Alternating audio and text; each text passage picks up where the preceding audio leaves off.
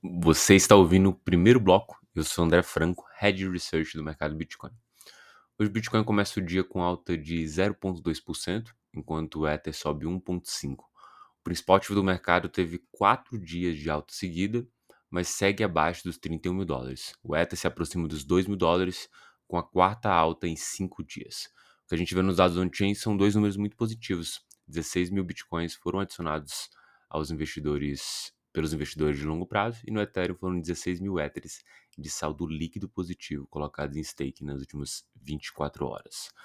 Quanto às notícias aqui, a CVM afirmando que não será tão dura quanto a SEC, mas que vai regular o mercado de criptoativos. Aqui, segundo o Daniel Maeda, é, comentando que vai sim em cima das, é, dos tokens, das empresas, justamente pelo arranjo que várias vezes acontece no mercado cripto, de que uma empresa é, um protocolo que se diz descentralizado, na verdade tem uma empresa por trás que acaba gerindo, coordenando e meio que de fato sendo dono dessa rede, o que caracterizaria uma oferta de valor mobiliário aí irregular.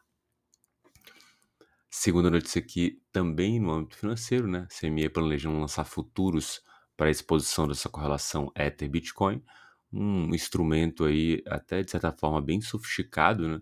A gente está falando de dois ativos que são é, muitíssimamente bem correlacionados, né? então tem movimentos aí é, muito próximos um do outro e é, nesse contexto aqui um instrumento que se valeria ou ganharia dinheiro caso essa correlação ela passasse a ser inversa, né? começasse a, a não ter uma relação entre esses ativos isso é um instrumento, como eu disse, sofisticado, temos que ver como vai funcionar, mas é um pedido interessante da CME que precisa ser aprovado, dado que a gente entende que é uma empresa grande e que monitora muito bem o mercado, a gente acredita que vai ter demanda para esse produto.